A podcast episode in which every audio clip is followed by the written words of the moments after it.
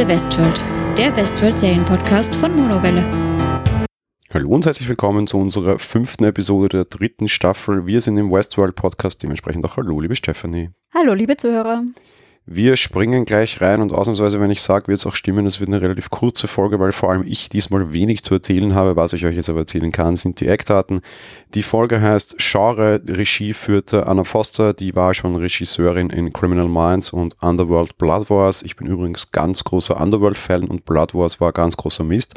Und sie hat Kamera geführt in White House Down. Sie hat auch den deutschen Filmpreis für Anonymous bekommen, auch leider kein besonders toller Film, da ich ein bisschen aus dieser Szene komme und jetzt nicht mehr dazu ausführe.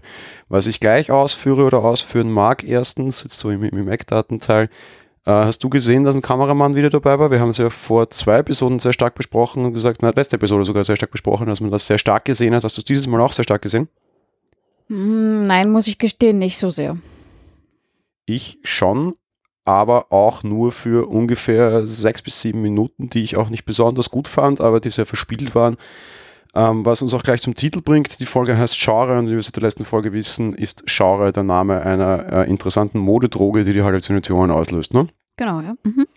Und das greifen sie in dieser Folge auch auf. Es gibt eine Folge, also einen Teil, wo einer der Protagonisten äh, Genre verabreicht bekommen hat. Da kommen wir dann stärker noch da später dazu.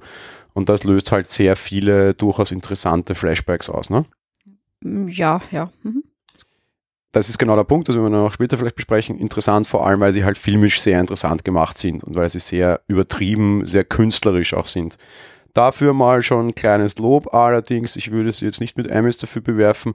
Es war nur künstlerisch sehr interessant und da habe ich gesehen, dass sie Kamerafrau war. Stimmt, jetzt wo du es sagst, da hätte man es vielleicht sehen können. Ja, ich habe da ehrlich gesagt nicht so drauf geachtet, weil mich das, das am Rande eher so ein bisschen gestört hat.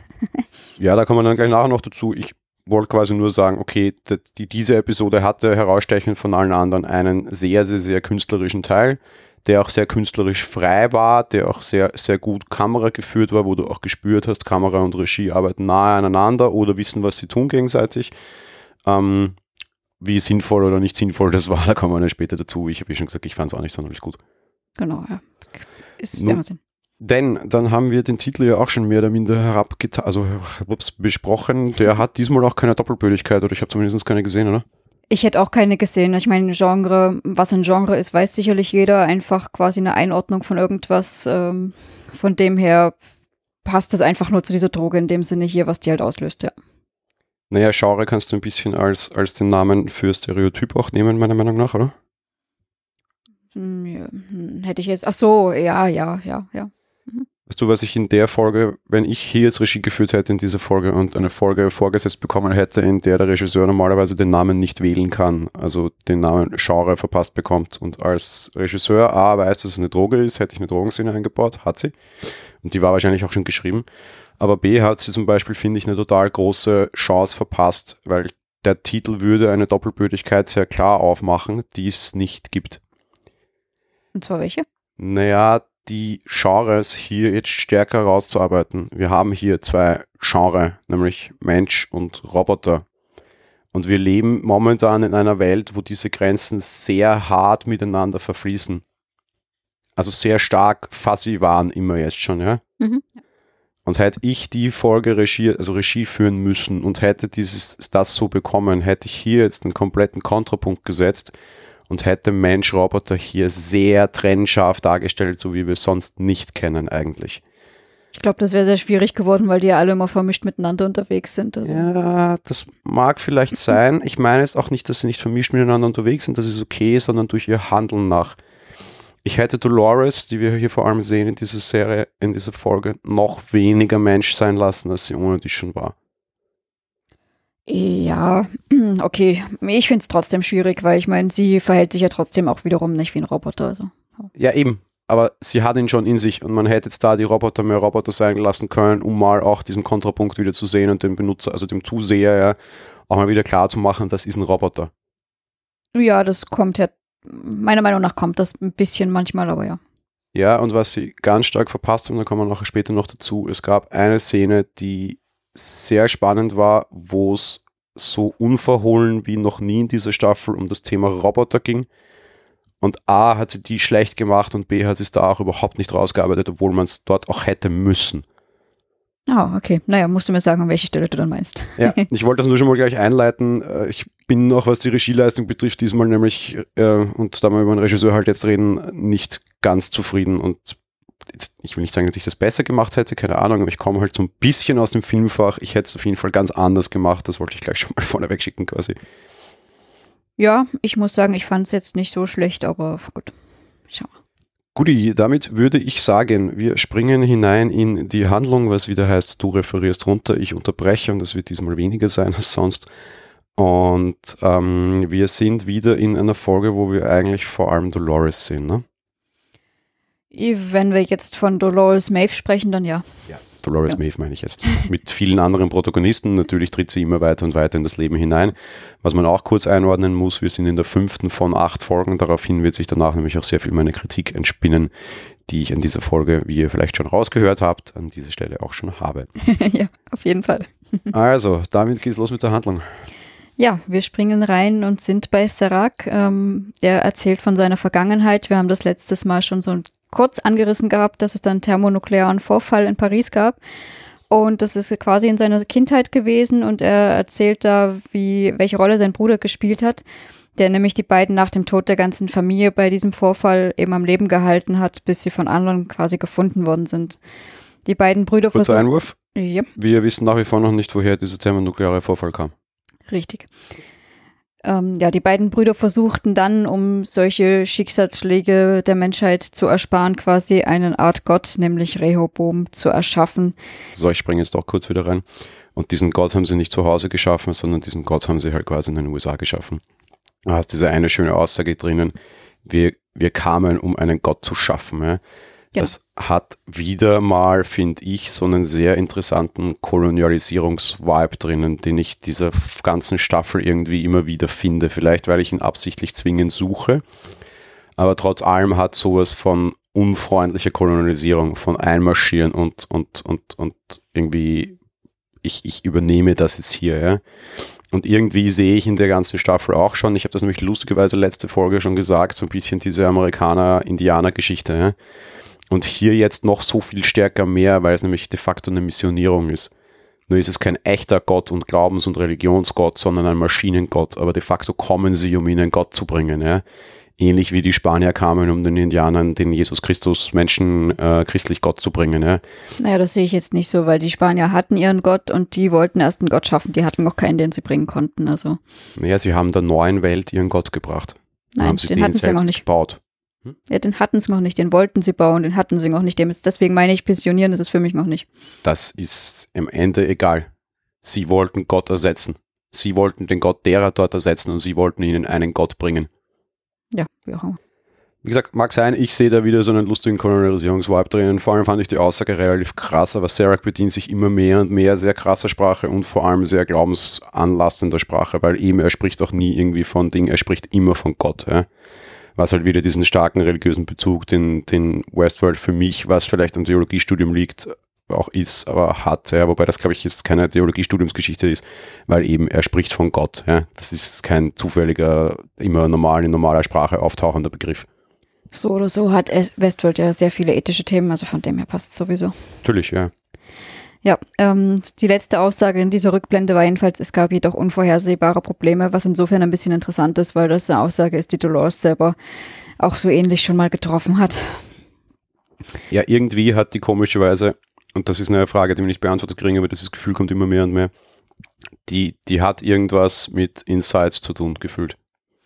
Ja, vielleicht ist hier dann auch der gute Gott. das meine ich nicht, aber Westworld ist ja völlig unabhängig von der Welt de facto, ja? ja. Diese Hosts hat er, hat er fortentwickelt und der Bewusstsein. Mhm.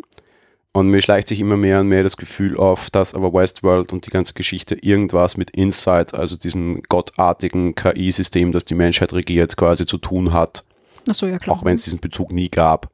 Das kann durch Seracs Verknüpfung und durch Seracs Einkauf bei Westworld passiert sein dass es für quasi vielleicht nur irgendwie ein Spin-off von Inside ist und auf ich spiele wirklich kleine Welt, vielleicht ist Westworld nur irgendwie so eine so ein Test-Environment für, für Seracs Inside, ob quasi du wirklich Leben komplett bestimmen kannst, würde ich jetzt als Techniker durchaus so machen, unter Anführungsstrichen. Ja.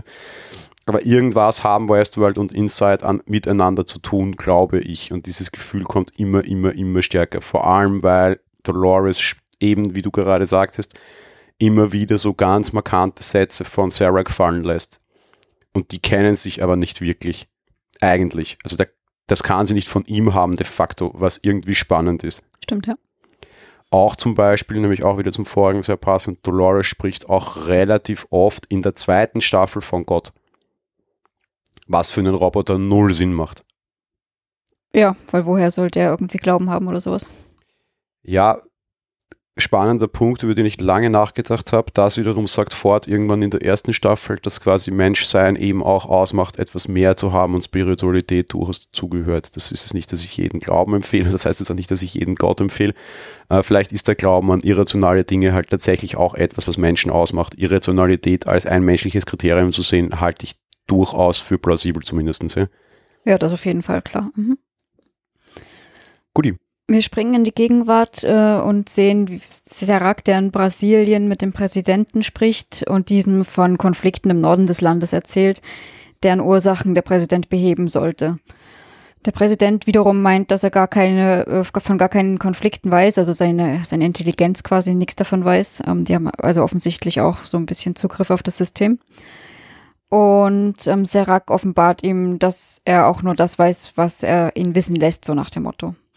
Er rät dem Präsidenten quasi ein weiteres Mal, sich um dieses Problem zu kümmern, wenn er nicht will, dass seine politische Karriere endet. Also Serac hat den quasi in der Hand und ihm da auch geholfen und reist dann mit seinem Privatjet zurück in die USA. Oh super, der Superböse hat auch Politik in der Hand. Total überraschend, völlig sinnlose Szene.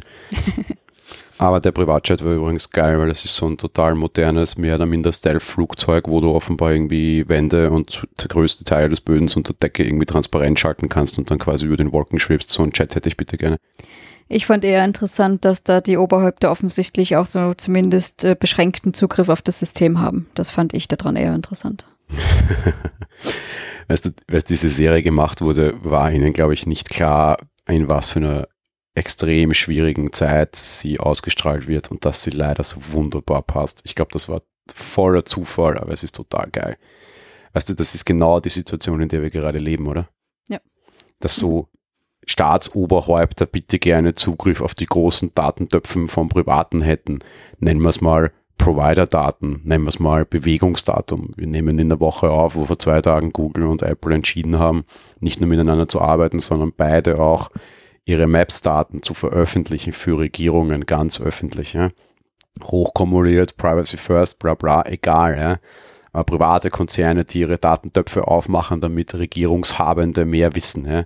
ja. Also das, das ist nicht Zukunft. ja. Das ist das Schöne, was ich immer in dieser Serie jetzt immer sage. Ja. Das ist Zukunft, die heute beginnt. Die wird sicherlich auch gut altern. Natürlich, ja. Und, und so schreibst du ja als, als guter Science-Fiction-Autor auch Zukunft, indem du einfach halt so die, die Samen von heute nimmst und halt sehr stark nach vorne treibst, ja. ja. Und das haben sie hier halt perfekt gemacht. Das Problem ist nur, wie sie das geschrieben haben, war das ein Samen, ja. Jetzt ist es aber schon, weil uns die Zukunft sehr schnell eingeholt hat in vielen Punkten wegen Corona. Ich meine, der Digitalisierungsfortschritt der letzten drei Wochen war größer als der letzten 20 Jahre gefühlt, was so irgendwie Telearbeit und Co. bei vielen Konzernen betrifft, ja ähm, dass sie das sehr schnell eingeholt hat. Heute ist es keine Saat mehr, das ist eher schon ein kleines Pflänzchen. Ja? Und wir sehen, dass, dass es sowas gibt, tatsächlich jetzt live nebenher. Ja, ja klar. Mhm. Was ich auf der anderen Seite, sorry, einmal, wenn wir schon beim Corona-Bezug sind, auch bringen mag und was ich immer sehr stark überlege, ähm, die Serie schafft es relativ gut, eine Dystopie zu zeichnen, die dystopisch ist. Ja. Eine Dystopie, die dystopisch ist, ne dann? Super Aussage. ja. Ich meine nämlich damit eine Dystopie, die nicht real ist. Ja.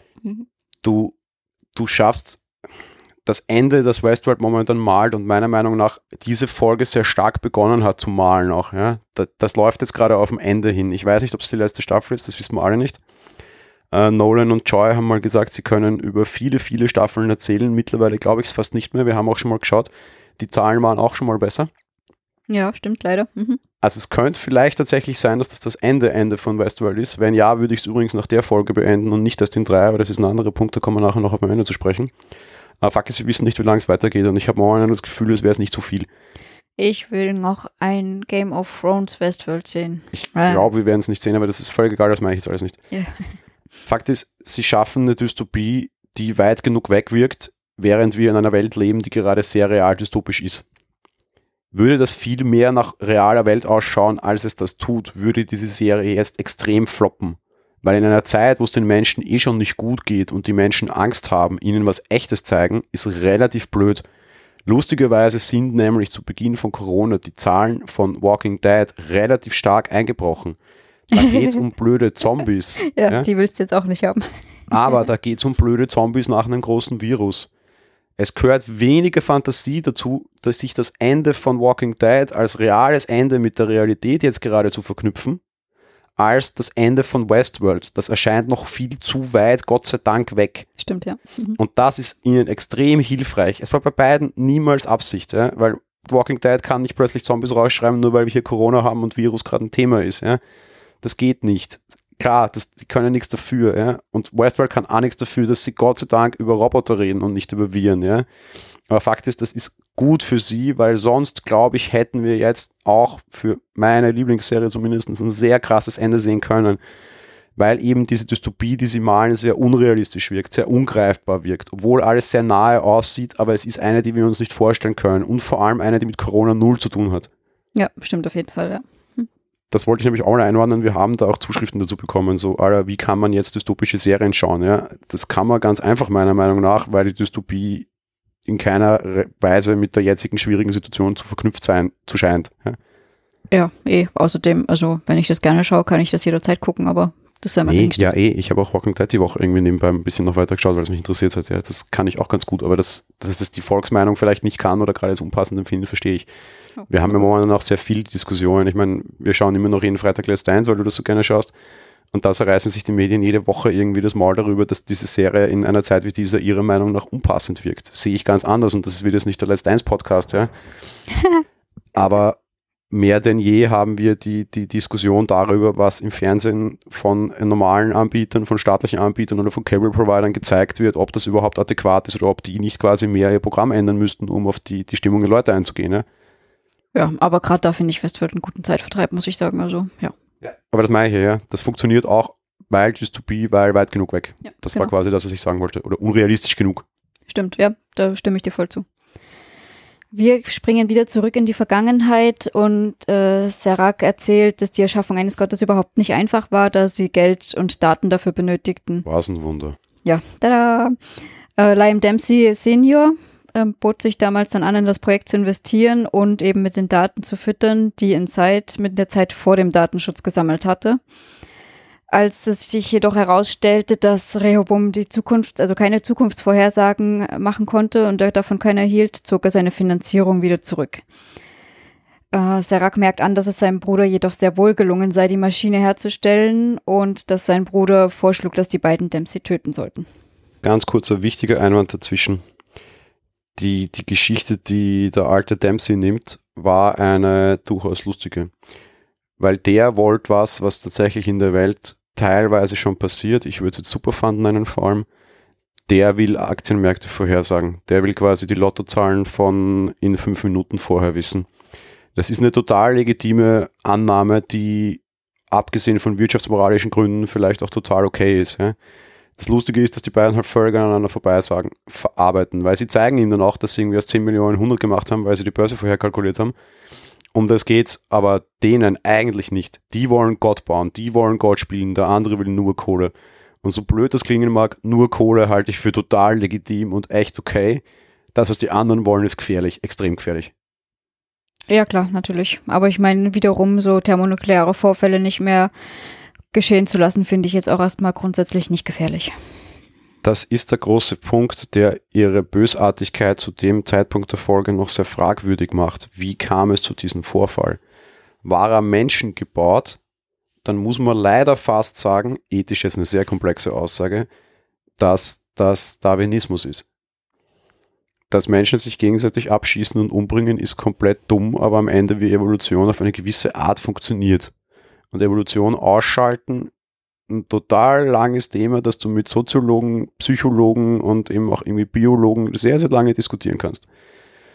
Aber wir wissen nicht, wo es herkam. Wenn es natürlich nur ein Unfall war, dann kannst du auch sogar mit Evolution argumentieren, weil wenn der Mensch nicht in der Lage ist, eine Technologie zu beherrschen, dann muss es sich auch rächen dürfen, weil du quasi dich zu viel getraut hast und deine Grenzen wieder gezeigt kriegst. Aber sogar, ob dieser Unfall passieren hätte sollen oder nicht, könnte man rein theoretisch, ethisch sehr lange diskutieren. Weißt du, was ich meine? Ja. Insofern, es wäre viel spannender zu wissen, wie es dazu kam.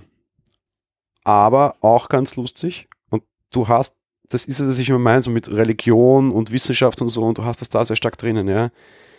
Weißt du, wenn du, wenn du als, das hast du bei jeder Roboter-Serie de facto und bei Westworld immer wieder schon gehabt, ja wenn du einen Gott baust, na, nennen wir es mal anders, du baust eigentlich die nächste Herrenrasse, ja?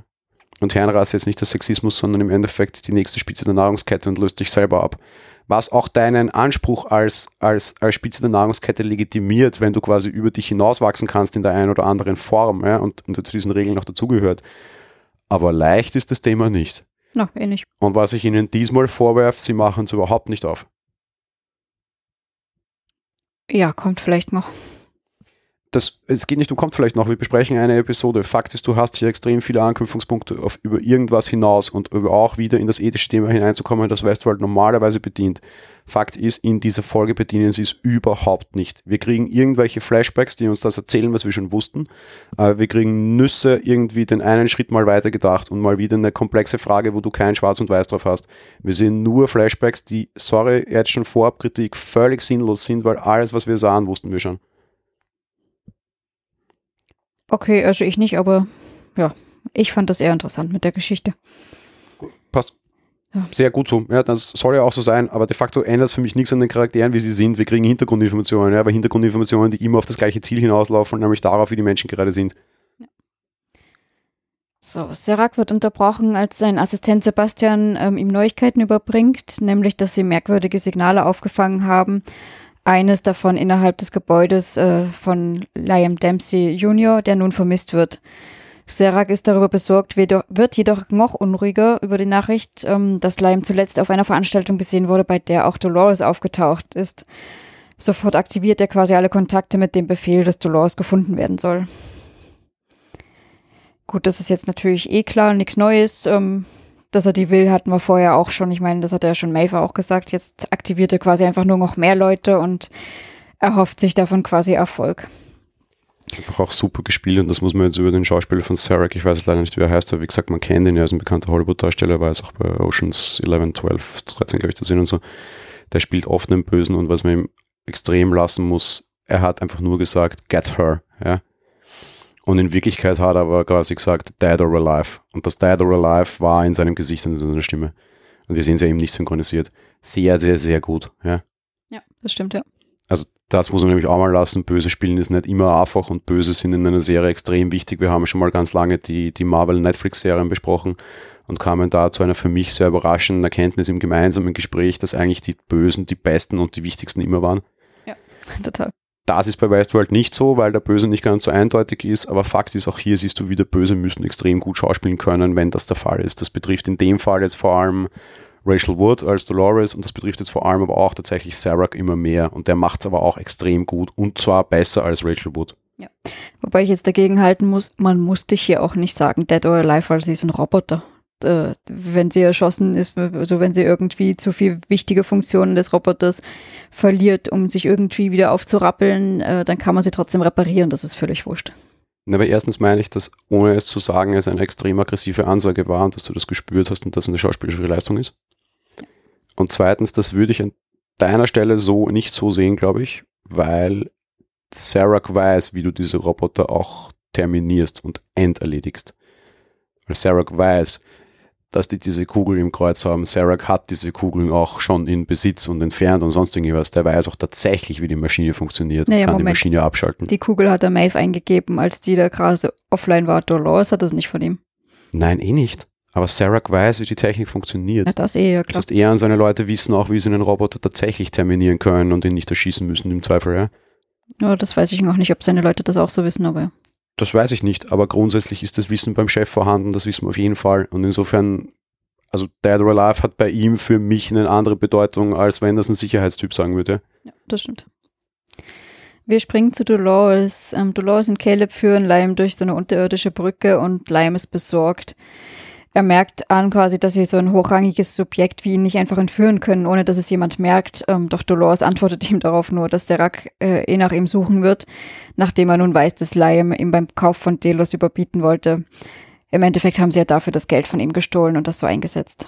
Achtung, ganz wichtig, weil in deinem Fall jetzt unter Anführungsstrichen falsch übersetzt, er sagt nicht niemand ihn, also dass jemand ihn finden wird, er sagt im Endeffekt ganz klar, Inside sucht ihn. Ähm, Dolores sagt ihm, dass Sarah ihn sucht, ja.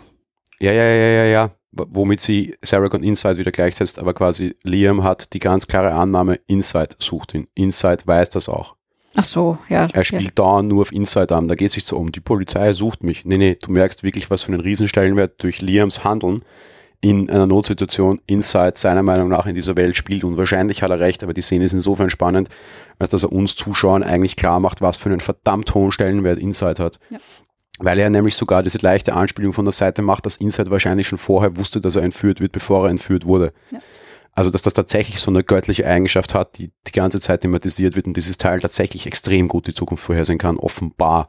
Zwar jetzt vielleicht nur sehr kurzfristig, weil klar, sehr viele Variablen fallen um und plötzlich ist es eine Entführung. Aber dieses Suchen und Finden, ja, ist immer auf Inside angelehnt, was ich total spannend und sehr tiefgehend fand, weil es sehr offenbarend für das ist, wie diese Welt funktioniert. Und wie er das sieht, ja, stimmt, genau. Mhm. Oder vielleicht nur, wie er das sieht, was es nämlich noch spannender macht, ja. Ja, zumal nachdem wir vorher hatten, dass der Geier besorgt ist, dass Liam verschwunden ist, nehme ich mal davon aus, dass er das nur so sieht, ja. Ähm, ja, Liam will wissen quasi, wer Dolores ist und mit einer verbesserten, so einer, also so einer visuellen Brille, wie wir sie eh auch schon hatten. Ja, Google Glass nennen wir es mal. genau, einer verbesserten Google Glass. Äh, die Zugang aber zu ähm, Rehoboams Daten herstellt, stellt er quasi fest, dass sie niemand ist. Dolores fordert von ihm sozusagen Hilfe auf den Zugriff der tieferen Daten von Rehoboam und er erwidert, dass sein Schlüssel allein dafür nicht ausreicht, da zusätzlich eine physische Verbindung zu dem Knoten hergestellt werden muss, wofür sie auch die Sicherheit vor Ort umgehen müsste. Lion bittet Caleb, ihn freizulassen und als Caleb sich weigert, tada, jetzt kommt das Genre zum Einsatz, äh, sticht er ihn mit dieser Droge, die er ja immer noch einstecken hat. Daraufhin fängt Caleb an. Stopp, stopp, stopp, stopp, stopp. Ganz wichtige, beste Szene für mich in dieser ganzen Staffel, weil dieses kleine Kammerspiel in der Kanalisation, wo alles so dreckig war, extrem gut war. Im Endeffekt erfährt Liam, weil er schlau ist, dass Dolores kein Mensch ist. Weil durch die Ansage, sie hat quasi keinen Rekord in Rebohoam oder halt quasi, ich bleib dabei, dass das Ding Inside heißt, auch wenn das nur der Name der Firma ist, weiß er unmittelbar, hundertprozentig, sie ist ein Roboter. Was eine total interessante Veröffentlichung ist und er sagt es aber nicht, aber er weiß es hundertprozentig. Und noch lustiger ist, dass er sich auch Caleb anschaut, was du jetzt übersprungen hast. Calebs Geschichte und auch Zukunft sieht er sich an. Und es wirkt so, als hätte Inside Calebs Zukunft schon umgeschrieben von der Variante, die Caleb kennt und die ihm Dolores gezeigt hat. Das zeigt nämlich auch, wie geil adaptiv dieses System sein muss. Und offenbar spielt Caleb jetzt plötzlich doch anders als je vorhergezeichnet eine relativ große Rolle in all dieser Geschichte, wahrscheinlich weil er dem Roboter hilft. Vermutlich, ja. Und all das ist egal, weil Caleb nachher Liam in der, kurz bevor er ihm diese Droge verabreicht, also in Liam so am Boden drückt, mehr oder minder, quasi sagt, weißt du, was sie ist? Und vor allem genau das, what she is. Ja? Nicht wer, sondern was. Ja. Und Liam weiß es ganz offenbar nicht. Caleb. Ähm, ja. Entschuldigung, Liam mhm. weiß es jetzt und Caleb weiß es offenbar nicht. Und das ist mega interessant. Das könnte uns in den nächsten drei Folgen nämlich auch noch auf eine ganz interessante Showdown-Geschichte bringen, weil wir erinnern uns, wie Caleb vorgestellt wurde mit diesem einen starken Satz, I want something real. Ja? Ja, gut, aber er hatte auch einen besten Roboter-Kumpel, Freund auf der Baustelle, also. Hm. Das, ja, aber er hat ja diesen Leben mit, mit KI und Roboter und Co. durchaus entsagt. Das war ja so sein Spin in der ersten Folge, von dem wegzukommen. Okay, das hätte ich jetzt gar nicht so gesehen, aber. Genau ja. dann sagt, I want something real und dann findet er halt eine wunderschöne, hübsche, niedergeschossene Frau, der er hilft. Weißt du, so ein Engel wurde mir geschickt, ja, in, in jeder Form super passend, weil die ist ja auch hübsch und schön und, und, und, und mädchenhaft, ja. Also ich hätte schon nach dem Rettungseinsatz gedacht, dass er jetzt weiß, dass sie kein Mensch sein kann, aber egal. Und das ist genau der Punkt. Wir wissen überhaupt nicht, wie diese Dinge ausschauen. Und das macht eine ganz andere spannende Frage auf und einen schönen Vergleich, den ich wohl las wir alle wissen, dass es Disney World gibt. Ja. Und dort ist die Welt nicht real. Das ist ein Vergnügungspark. Genau. So wie Westworld. Mhm. Ich bin bisher immer davon ausgegangen, dass die, die Existenz von Westworld genauso bekannt ist in dieser Welt wie die Existenz von Disneyland in unserer Welt. Achso, und du meinst, es ist eher so was Explosives und da sind nur Leute eingeladen worden, so explizit. Und vielleicht schafft Liam diesen Connex nicht, weil Westworld vielleicht doch nicht so offensichtlich ist. Und weil die Attraktionen dort leider zu gut aussehen. Wenn Mickey Mouse aus Disneyland Paris entkommt und es nach Wien schafft, weiß ich, dass sie nicht echt ist. Ja gut, aber er muss ja nicht von der Existenz von Westworld wissen, um zu erkennen, was ein Roboter ist, wenn auf der Baustelle auch Roboter kommen. Ja, aber Achtung, der Roboter schaut aus wie ein Roboter, Dolores nicht. Ja, okay. Vielleicht weiß er tatsächlich nicht, was sie ist. Und hier sah es ganz genauso aus. Ich wäre immer davon ausgegangen, dass er es weiß.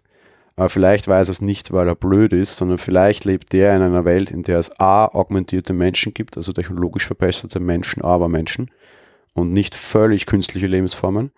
B, vielleicht weiß er eben nicht, dass es diese künstlichen Lebensformen gibt, weil Westworld nicht öffentlich bekannt ist.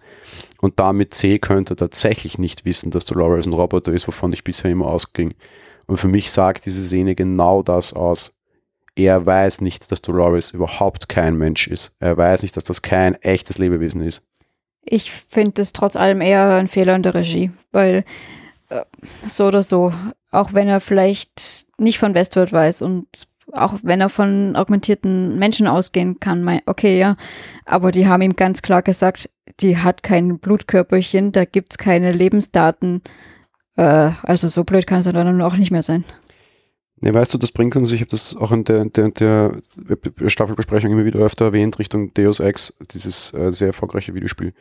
Und dort ist die Welt schon so, dass quasi Menschen sich eben augmentieren können. Das beginnt bei mir, wurde die Hand weggesprengt und ich mache eine Prothese. Das ist real heute schon, ne? Bis hin zu, ich bin Polizist und lasse mir bessere Augen verpassen, damit ich keinen Zielfernrohr mehr brauche auf meiner Waffe. Okay, klingt sinnvoll. Da ist die Augmentierung auch staatlich sehr stark geregelt, wer was darf, nämlich, ja? Ja, aber bei allem hast du Warte. rote Blutkörperchen. Nein, bis hin zu denen, die es übertreiben und über eine ethische Schwelle hinausgehen und den Körper immer mehr und mehr und mehr einer Maschine gleich machen lassen.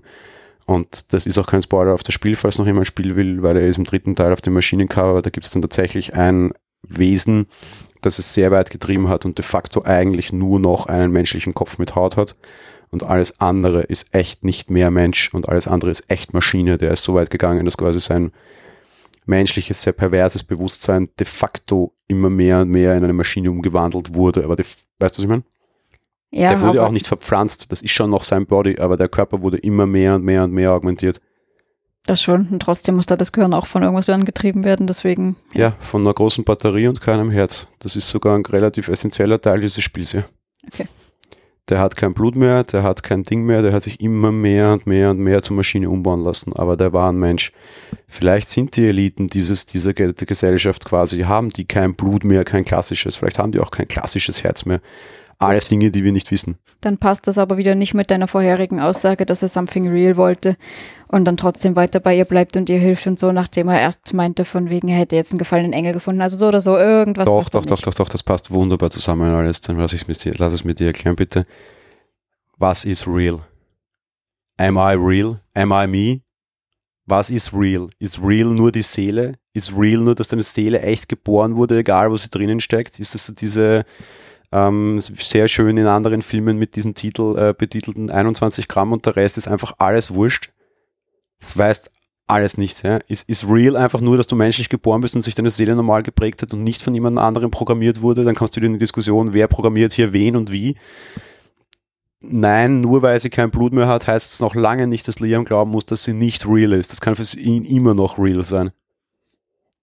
Das ist dein Gedankengang, das passt aber nicht zu seiner Rolle da. Sonst wäre das ja vorher auch kein Problem gewesen und er hätte nicht weggehen müssen mit, der will jetzt dem Roboter Zeugs entsagen und so. Also es passt meiner Meinung nach nicht, aber es ist wurscht. Naja, aber Entschuldigung, da muss ich jetzt schon nochmal drauf. Also Dolores mit dem Baustellenroboter zu vergleichen, ist in jeder Hinsicht Quatsch.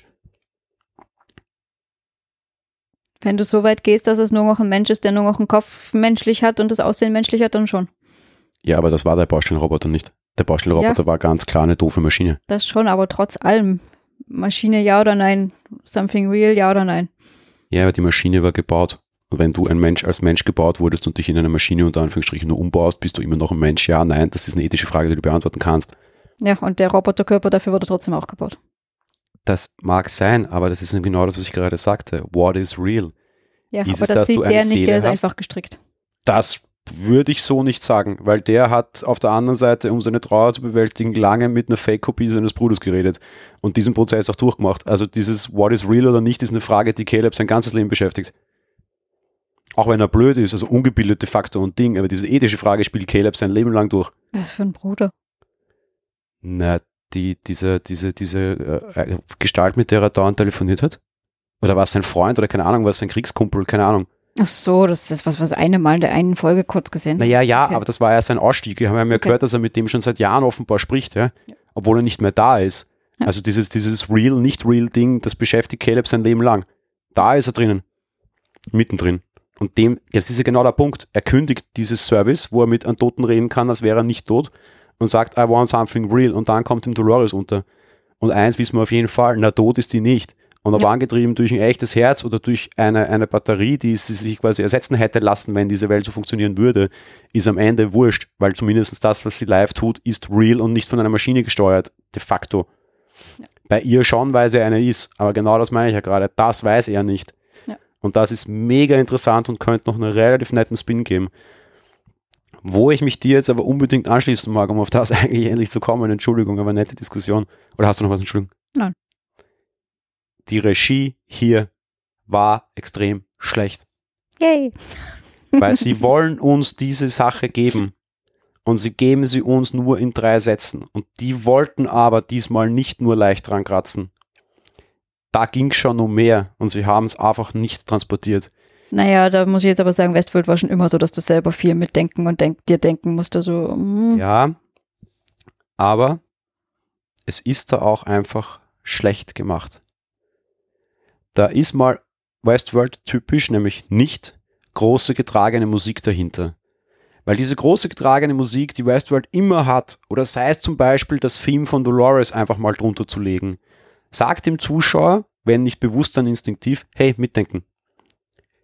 Das ist auch schlecht ausgeleuchtet, also regietechnisch mega schlecht gemacht. Ich habe mir absichtlich diese Szene auf den Computer gezogen und das Video aufgehellt. Caleb hat mehr Gesichtszüge, als wir sehen, weil es schlecht gemacht ist. Und wir haben verdammt nochmal einen OLED-Fernseher und wirklich gute Qualität und hell und dunkel und HDR kann der sehr gut. Das ist ähnlich blöd wie äh, Game of Thrones, die Zombie-Schlacht im Dunkeln. Und die habe ich auch ewig kritisiert und werde es bis zum Ende meiner Tage in hoffentlich 80 Jahren, weil auch das einfach strunzdumm war. Das war eine ganze Episode, die war viel wichtiger als das hier, völlig egal, aber das hier ist auch einfach technisch schlecht gemacht. Und ich glaube, dass wir hier mehr nachdenken hätten sollen. Und um jetzt endlich zum Ende zu kommen und zu meinem Anfangspunkt zurückzuspringen, die Folge heißt Genre.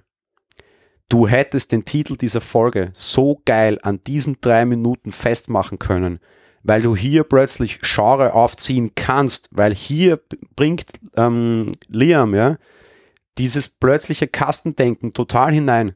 Ja? Der zieht plötzlich ganz klare Linien auf. Und du hättest das da so viel klarer malen können. Und du hättest da eigentlich den, den, den Titel Genre schon anfangen können einzupflocken mit einer alternativen Auslegung. Nämlich eben ganz klare Kästchen. Roboter, Mensch, zack, zack. Ja? Und dem einen, der zu blöd ist und die Genre nicht kapiert, nämlich Caleb. Und warum du das nicht machst, das ist ein totaler, totaler Verhau. Ich finde es nicht als Verhau, weil es trotzdem auf die Droge anspielt. Also als Verhau sehe ich es nicht, auch wenn wir es natürlich hätte anders machen können, aber nach dem Genre die Droge nun mal hieß. Nee, das Finde ich es auch nicht schlecht. Hm? Nein, das Argument lasse ich nicht gelten. Weil Westworld in allem und so wie wir es auch bisher besprochen haben, den Titel immer doppelt belegt. Ja, natürlich, der Titel ist einfach belegt und das gut. Und ich kritisiere aber gerade, dass er nicht doppelt belegt ist. Siehe letzte Folge Mal of Exiles und dann plötzlich aber diese Freistattung-Geschichte, die auch absichtlich dazu mitspielt und die sie auch in ihrer Folge drinnen haben und erwähnt haben. In dieser Folge ist erstmals seit langem der Titel genau einfach belegt und das sehr offensichtlich, da ist kein doppelter Boden und ich kritisiere nur, dass der doppelte Boden fehlt und dass du ihn hier geben hättest können, was sie überhaupt nicht tun. Ich glaube nicht, dass du hättest beides darstellen können, deswegen meine ich, dass das nicht geht. Wir haben die Szene, wir haben dieses Kastendenken, es spricht nur keiner aus. Ja, ich glaube, es hätte sich trotzdem mit dem überschnitten, was sie dann zeigen zu der Droge. Das ist ein nicht kommunizierendes Gefäß, da gibt es keine Beschneidungen. Doch, sie haben da ständig dann den Genrewechsel tatsächlich bei ihm, dass sie zeigen, mit irgendwelchen, was an Filme erinnert und so. Also von dem her, wie er sich in anderen Realitäten bewegt und dementsprechend glaube ich, dass ich das überschnitten hätte. Nee, aber du hast den Genrewechsel da auch, weil plötzlich wechselt Dolores das Genre nämlich für Liam, weil zuerst war ein Mensch und plötzlich ist er Roboter. Ja. Die, dieses da nochmal mehr auch, diese Genrewechsel durchzuspielen, im Sinne von Stereotypen zu wechseln innerhalb von Kürze, was aber auch die Reaktion und Perzeption der Menschen ändert und was du ja sehr wohl drinnen hast, weil ab dem Zeitpunkt, wo er weiß, dass es ein Roboter ist, handelt er ganz anders das hast du da genauso drinnen. Du hättest das einfach viel stärker dann auch rausspielen können. Das hat überhaupt nichts mit dem zu tun, was sie nachher machen, was auch sehr gut war und sehr richtig ist. Und die erste Interpretation dieses Titels war offensichtlich. Aber eben, ich finde, diesmal haben sie so schlecht wie nie den, den doppelten Boden nicht genutzt. Ja. Und sonst tun sie es immer. Wie auch immer. Ich fand es nicht schlecht, aber er kann schon sein. Äh, jedenfalls, ähm, er bekommt die Droge quasi jetzt verabreicht und fängt an zu halluzinieren. Wir haben hier, um das mal vorwegzunehmen, weil ich werde das nicht jedes Mal ankündigen, wenn er da kurz irgendwie was wechselt. Ähm, ja, Im Endeffekt geht es auf fünf Genres hinaus, was alles so ein bisschen so wie ähm, Filmthemen abwechselnd und tatsächlich auch in unterschiedlichen Arten, ich sag mal so von Schwarz-Weiß zur Action, zur Liebesszene und Hippie-Zeugs da so ein bisschen seine Wahrnehmung ändert. Ne? Nee, lass mich mal kurz, sorry.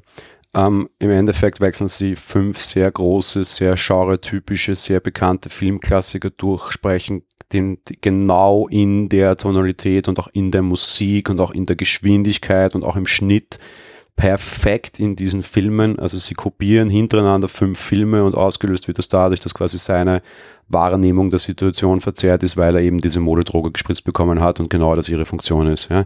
Das heißt, im Endeffekt lebt er in den totalen Klischees von fünf sehr großen, sehr bekannten Filmen der letzten ungefähr 50 Jahre das ist super gut gemacht und ich habe Nüsse Bock jetzt zu erklären, welche und warum und wie das genau ist. Man könnte aus dem eine fünfstündige Vorlesung machen und es ist total gut gemacht, aber es ist super und genau darum kürze ich es jetzt auch so ab. Es ist super irrelevant und mega egal. Oder? Ja, egal grundsätzlich schon, außer dass er halt komisch reagiert und teilweise, aber das ist ja klar, wenn du auf Droge bist.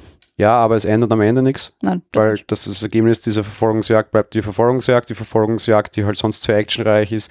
Weißt du, das ist halt natürlich, das ist so das einzige Stilmittel, was ich ihnen erlaube, in eine Verfolgungsjagd plötzlich eine Liebesgeschichte hineinzutexten und trotzdem fliegen da die Kugeln um die Ohren, ist halt einfach derartig aus dem Genre gefallen. Ha! Ja. Dass, dass es lustig wirkt, ja, aber irgendwie so wirklich lachen konnte ich nicht. Ich habe den Kunstaspekt gesehen und respektiert, aber er ist halt völlig irrelevant. Ja, das auf jeden Fall. Deswegen wollte ich es jetzt auch gleich zusammenfassen. Genau. Richtig. Ja. Sorry, ich wollte es mal kurz so drüber erklären. Ja. Hammer das, ja. Verfolgungsjagd, er ist auf Droge und am Ende treffen sie ihre alten Freunde. So, weiter. Genau. Ähm, Seraks Männer spüren sie auf und sie wollen mit einem Taxi fliehen, das jedoch relativ schnell vom System sozusagen angehalten wird. Ähm, Caleb erkennt, dass die Männer quasi dieses System benutzen und so bittet Dolores Liam um seinen Zugangsschlüssel. Als Liam dann schließlich auch erkennt, dass Sergs Männer ihn töten würden, gibt er den Schlüssel tatsächlich heraus und Dolores übernimmt die Kontrolle des Fahrzeugs. Sie fliehen, während Calebs Verhalten sich ja immer wieder ändert und äh, er, wie wir schon angesprochen haben, das Genre wechselt. Trotz allem gelingt es ihm, dass sie aus dem Dach heraus sozusagen eine Waffe abfeuern, die Dolores dann äh, steuert. Das ist wie so eine kleine Rakete ferngesteuert.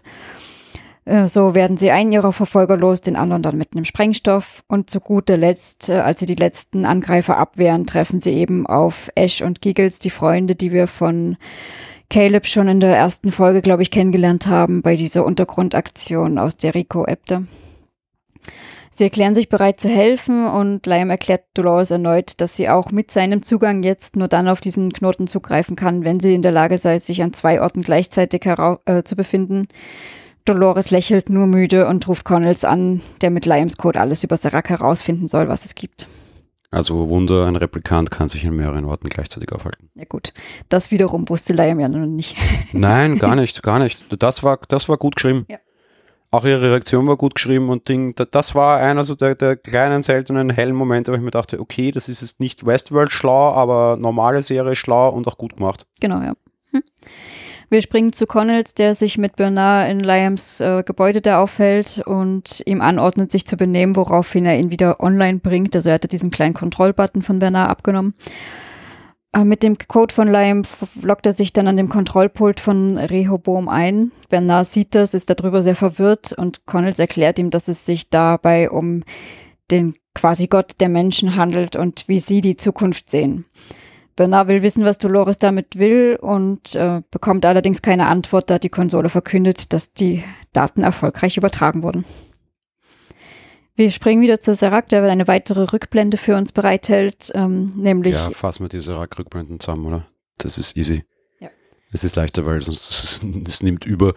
Ähm, Im Endeffekt sehen wir halt quasi, dass das System funktioniert und der Typ irgendwie halt Kohle aufstellen kann. Das, was ich vorher nämlich eh schon kurz erzählt habe und wieder zu stark vorgegriffen habe, aber irrelevant ist, wann die Rückblenden sind, weil sie waren alle vergangen, ne? Ja, ja, das eh. Genau. Er kann das kontrollieren und im Endeffekt, um das noch weiter zusammenzufassen, ist es im Endeffekt so, dass er ähm, herausfindet, ähm, dass äh, Dempsey zu gierig wird, sie ihn dann daraufhin aus dem System ausschließen und dann die Dinge jedoch aus dem Ruder laufen aufgrund verschiedener Anomalien. Äh, eine dieser Anomalien ist unter anderem Seraks Bruder. Äh, zehn Jahre später Circa nach dem ersten Erfolg wird Dempsey neugierig und er besucht eines der Labore dieser Brüder und findet dort lauter Behälter, in denen Menschen gelagert werden, unter anderem auch Seraks Bruder.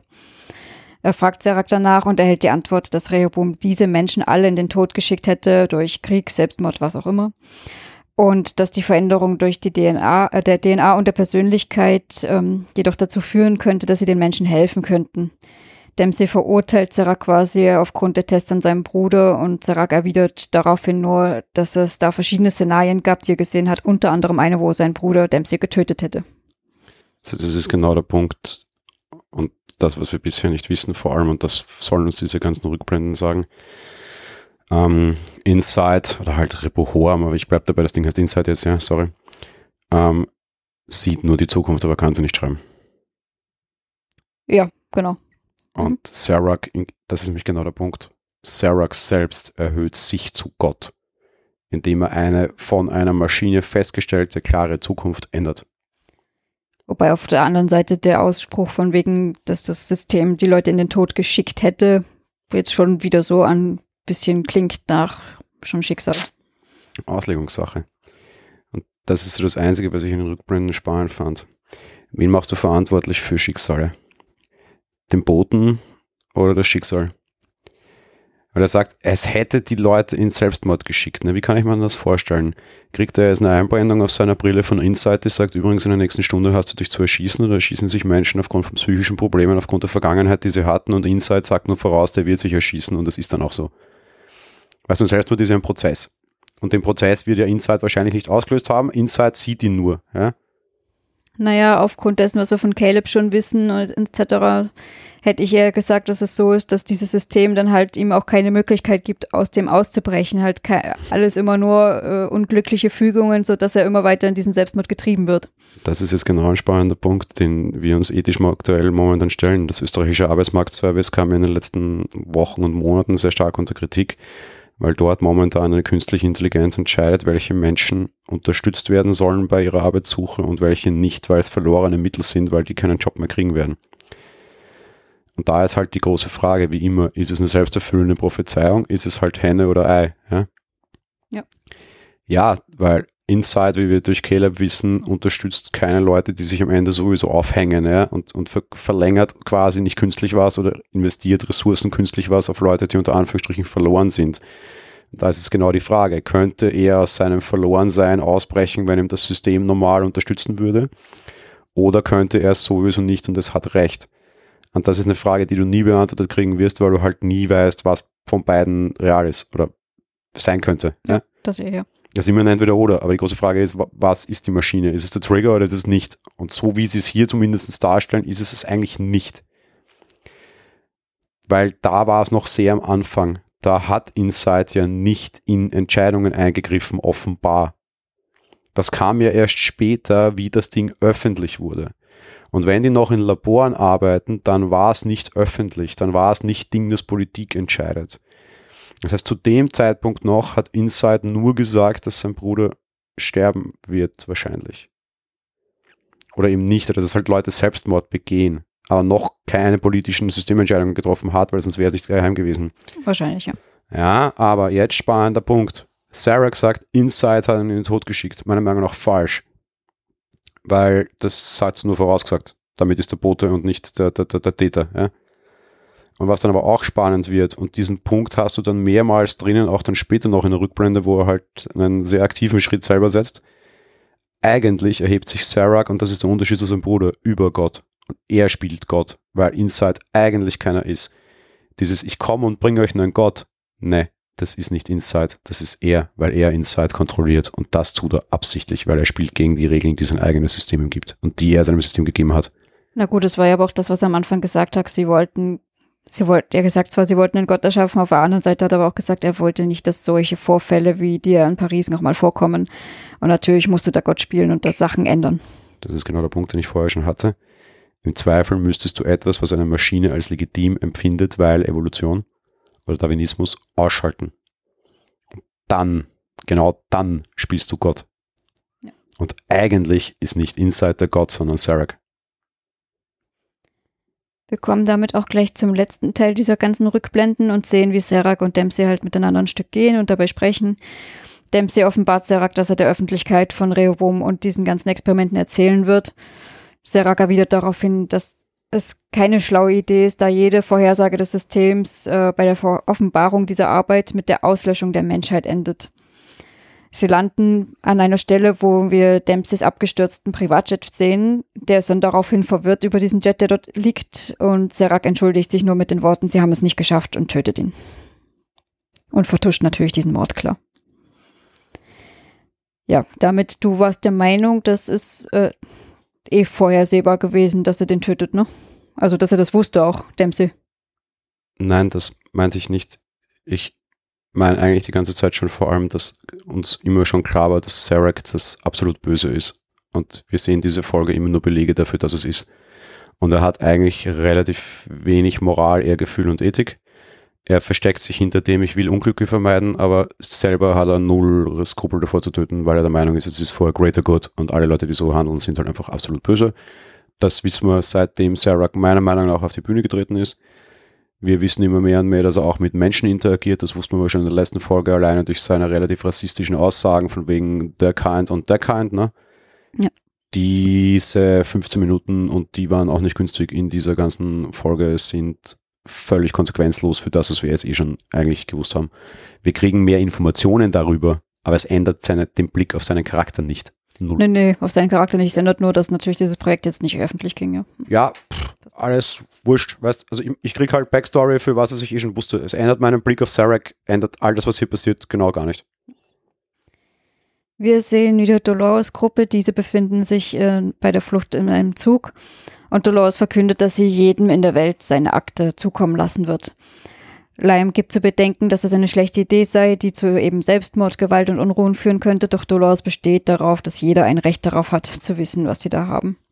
Was halt totaler Quatsch ist. Ihre also, Aussage oder seine? Beides. Nein, ihre allem. Ja. Also Dolores weiß, dass sie die Welt jetzt in Brand steckt und zwar so richtig.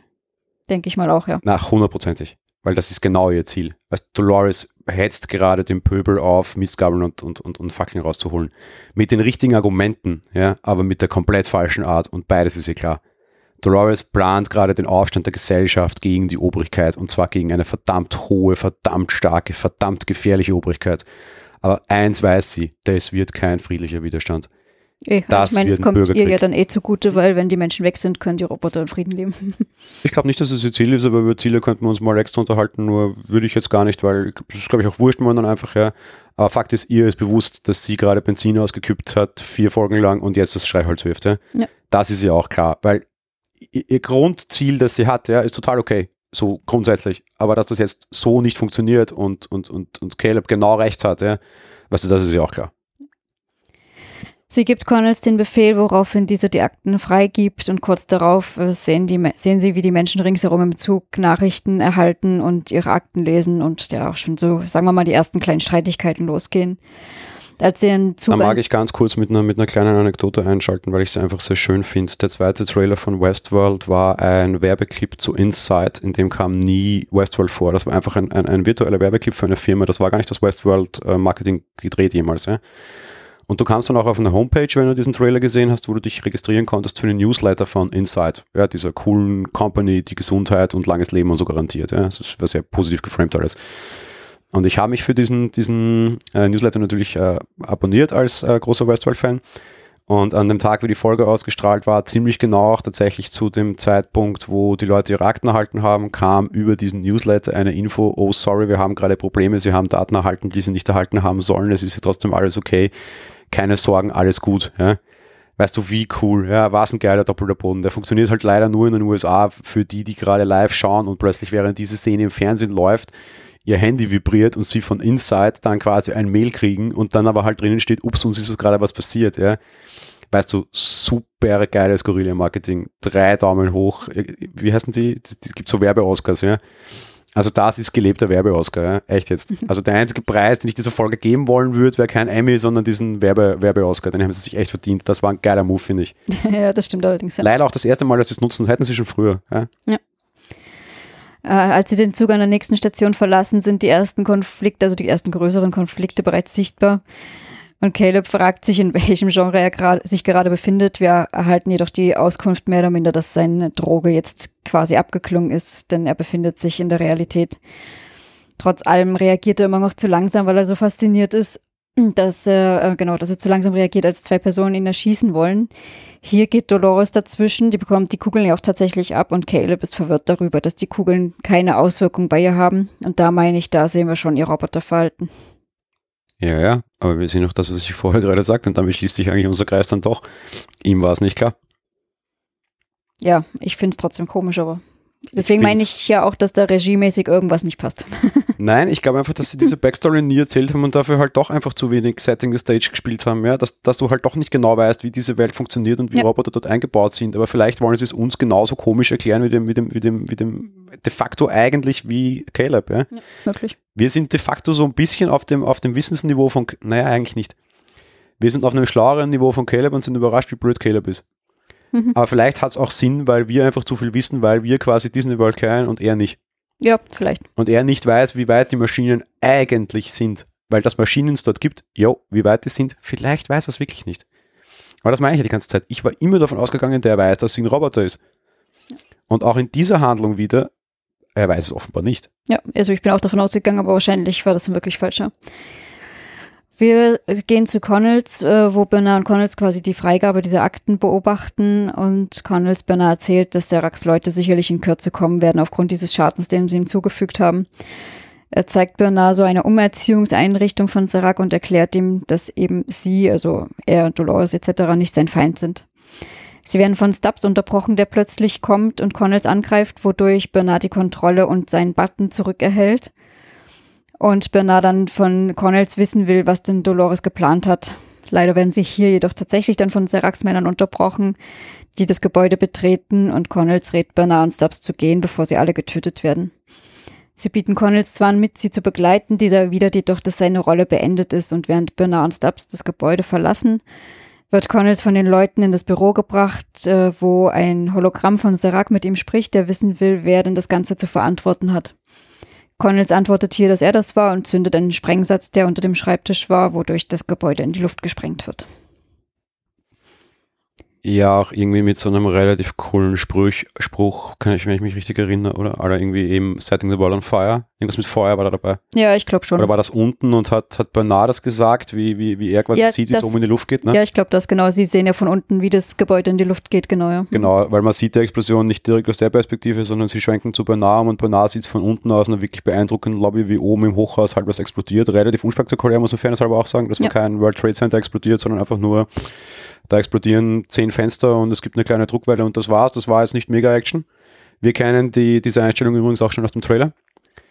Ähm, die hat sich auch nicht groß verändert aber irgendwie sagt Bernard dann, glaube ich, na, mit, sie, sie, zündet die Welt gerade an quasi, ne? oder ich glaub, ist das ja. losgegangen? Also irgendwie verwendet er auch diese Feuermetapher, nämlich daher kam die jetzt auch, das war jetzt nicht mein toll künstlerisches Ding, sondern einer der wenigen kleinen künstlerisch hellen Momente, die ich dieser Episode zuspreche und das fand ich sehr schön passend, so aller, okay, die zündelt, ja. Das stimmt, ja. Also die zündelt schon lang und jetzt setzt sie es in Brand, weil ich mir dachte, das ist eine sehr schöne, so eine Wortmetapher, die, die Bernard hier wieder wählt, glaube ich. Ja. Ich glaube Bernard, was ich weiß es nicht mehr genau. Ja, ja, ich denke schon, ja. Mhm. Ja, ist auch irrelevant, ja, aber daher kam das quasi, was ich, was ich vorher sagte, das war jetzt nicht mein, ich bin schlau, sondern das war ein, ich fand mal ausnahmsweise das da sehr intelligent. Ja. Äh, wir sind wieder bei der Gruppe von Dolores und Liam will wissen, was denn jetzt mit ihm geschieht. Ash antwortet darauf, dass er das mit Sicherheit durch seine Brille sehen kann. Ähm, Liam schaut tatsächlich, ähm, schaut sich das Szenario an und antwortet, dass Inside ihm vorher sagt, dass sie das wenige, was ihm noch geblieben ist, stehlen werden. Nach kurzem Wortgefecht äh, erschießt Ash ihn dann quasi mit der Anmerkung, dass sie sehr wohl eine Wahl habe. Eben quasi, dass sie nichts stiehlt, sondern ihm einfach das Leben nimmt. Aber vielleicht ist das auch das wenige, was ihm geblieben ist. Also ich bin da noch nicht sicher, ob das nicht doch die Vorhersage war. Ähm, Caleb versucht im Endeffekt die Blutung zu stoppen, doch Liam stirbt kurz darauf in seinen Armen mit den Worten, dass es Calebs Schuld sei. Caleb will daraufhin von Dolores wissen, für wen Liam ihn gehalten hat eigentlich. Wir gehen zur ziemlich letzten Szene eigentlich. Ähm, wir sehen Serac, der von ähm, Dolores Plänen herausfindet und wütend ist. Und noch dazu kommt nur noch mal sein Assistent an und sagt ihm, dass sie herausgefunden haben, welchen, nach welchen Akten denn Dolores gesucht hat, nämlich dass sie in seinen Akten recherchiert hat. Daraufhin sehen wir, wie ein Hologramm von ihm mit äh, Dolores spricht und ihr mitteilt, dass er die Kontrolle hat Dolores jedoch eiskalt erwidert, dass Delos das auch dachte, dass sie die Kontrolle hatten, bevor sie ihren Irrtum bemerkten. Und dass sie der Meinung ist, dass es an der Zeit sei, dass alle aufwachen. Aus. Ja, aus. Im Endeffekt sagt sie dem Puppenspieler, dass er seine Puppen nicht mehr in der Hand hat. Genau. Und das ist ein, was nämlich ein, ein relativ geiles Ende ist, wenn du jetzt wieder auf die ethische Ebene zurückwechselst. Dieses klassische überschätzt dich nicht. Ja? Also dieses you are not, you are not owning the game, ja, obwohl du es glaubst. Also dieses euer, euer, groß, euer größter Fehler, der menschlichste größte Fehler ist Arroganz. Ja, oder so, du bist nicht mein Gott, sowas auch. Ich würde würde mir jetzt normalerweise in die Karten spielen, deine Aussage. ja. Aber trotz allem glaube ich, nein, dass sie quasi sagt, sagen will, das ist nämlich auch übrigens mehr oder minder schon eine göttliche biblische Geschichte. Das Schlimmste, was es gibt, ist Greed. Ja? Also dieses, dieses, dieses, dieses verzweifelte Glauben, dieses extreme Begehren, ja, und am Ende aber auch daraus resultierend dieses extreme Überschätzen, ja, das ist auch schon durchaus eine biblische Geschichte, ja, weil in der Bibel auch immer wieder mal vorkommt, eben so die, die größte Sünde und irgendwie immer wieder diese Frage, welche das ihm Tod finden, ist die größte und meistens rennt auf Friends auf die Antwort hinaus, Greed, ja. Was du übrigens auch mehr oder minder in dem wunderbaren Film und jeder, der ihn nicht kennt, beendet diese Folge jetzt und sieht ihn sich an. Ähm, wie heißt denn um Himmels Willen? Ja, sieben, sieben heißt er. Sieben heißt er. sieben. Okay. Dieser wahnsinnig gute, ewig, ewig alte Film mit Brad Pitt. Super Film, sieben, wo ja auch Morde begangen werden nach sieben Todsünden quasi. Und da geht es nämlich auch so ein bisschen darum, diese, dieser ethische Punkt mit, was ist die größte Sünde? Und im Endeffekt rennt es meistens auf Greed hinaus. Und ich glaube, dass sie ihm das so auch geben wollte, womit es dann doch wieder, um bei dir zu sein, ja, einen religiösen, göttlichen Touch hat, also einen religiösen Touch hat und einen moralischen Touch hat aber ich glaube keinen göttlichen, weil ich glaube, am Ende ist Dolores das auch wurscht. Stimmt wahrscheinlich, ja.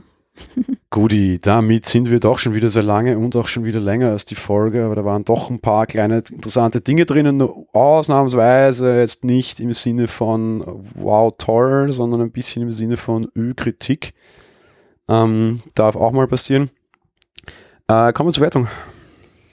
Ja. Oder zum Fazit und zur Wertung quasi. Fazit, eine mittelmäßige Folge. Wir haben keine Zeit und hoffentlich war das letzte nicht die beste Folge, die ich gesehen habe, auch wenn sie schön war, aber ich hoffe, da kommen jetzt wenigstens noch zwei gute.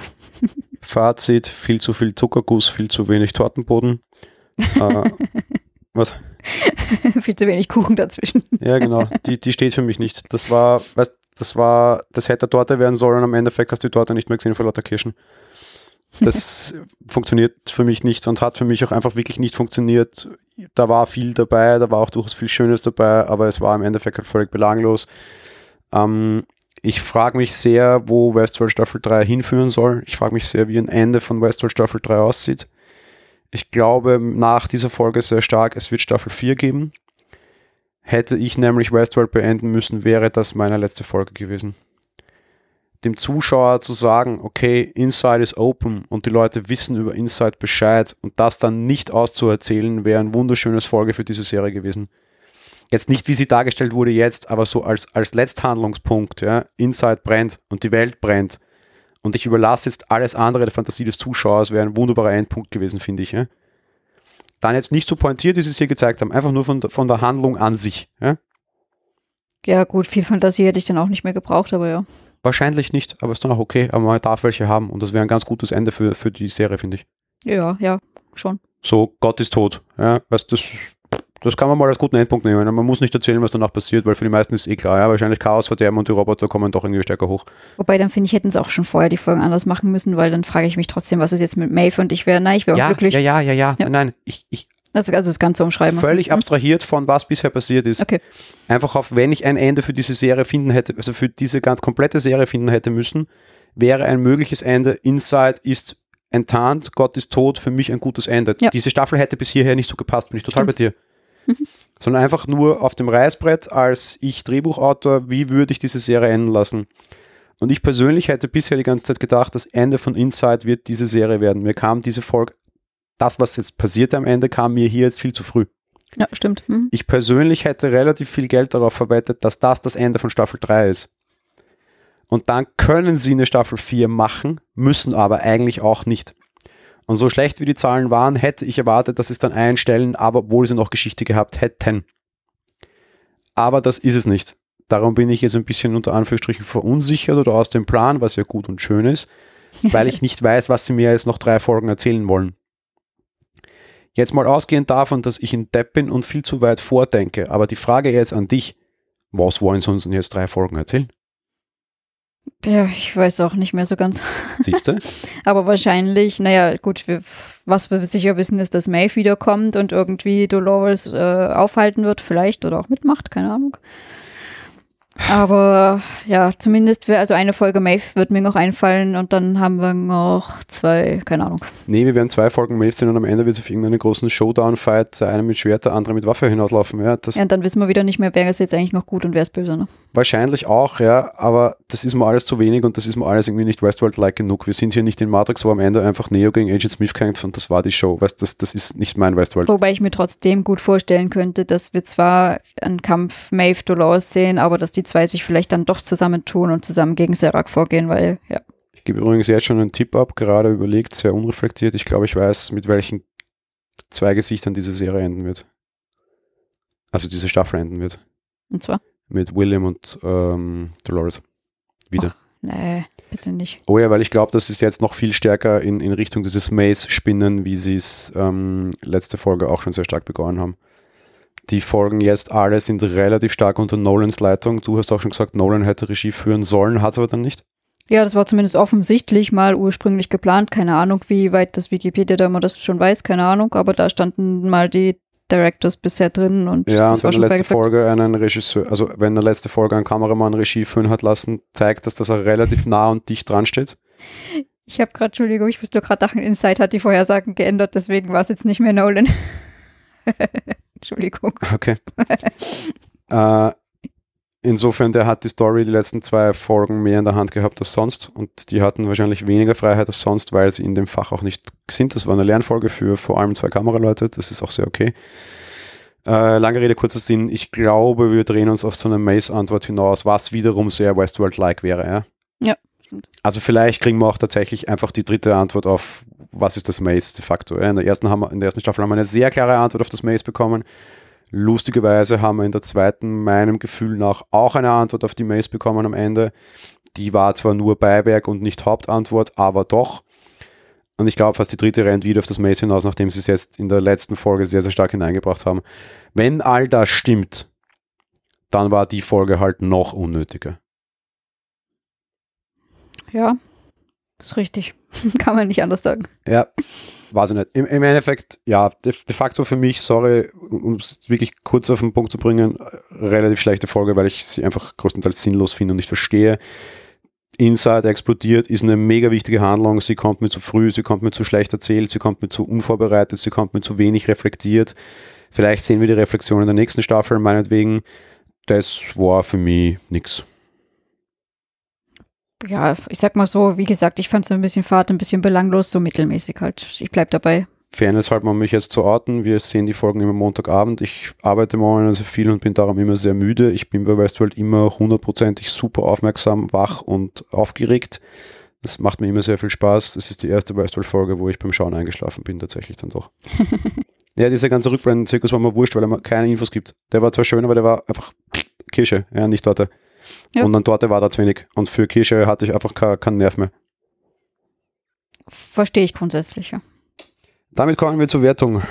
Ja, ich gebe drei Sterne einfach. Ich gebe zwei Sterne einfach. Hui.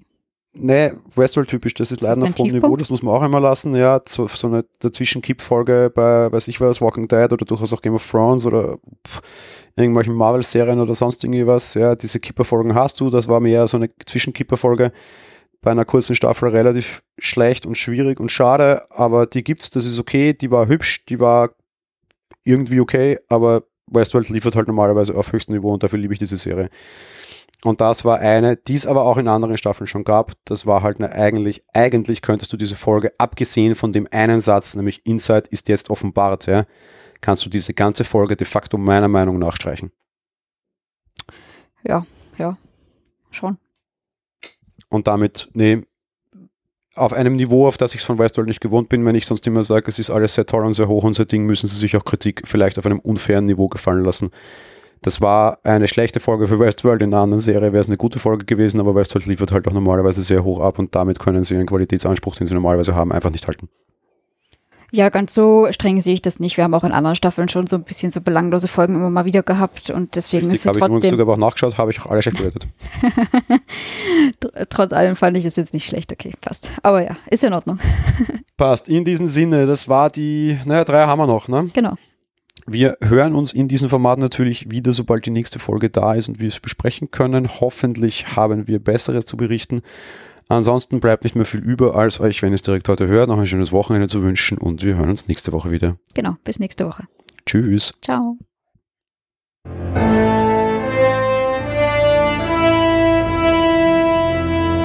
Monowelle Westworld ist ein komplett kostenloser privater Podcast. Ihr wollt uns unterstützen? Gerne. Kommentiert und diskutiert die Folgen unter www.monowelle.at, bewertet den Podcast auf iTunes und empfehlt uns weiter. Música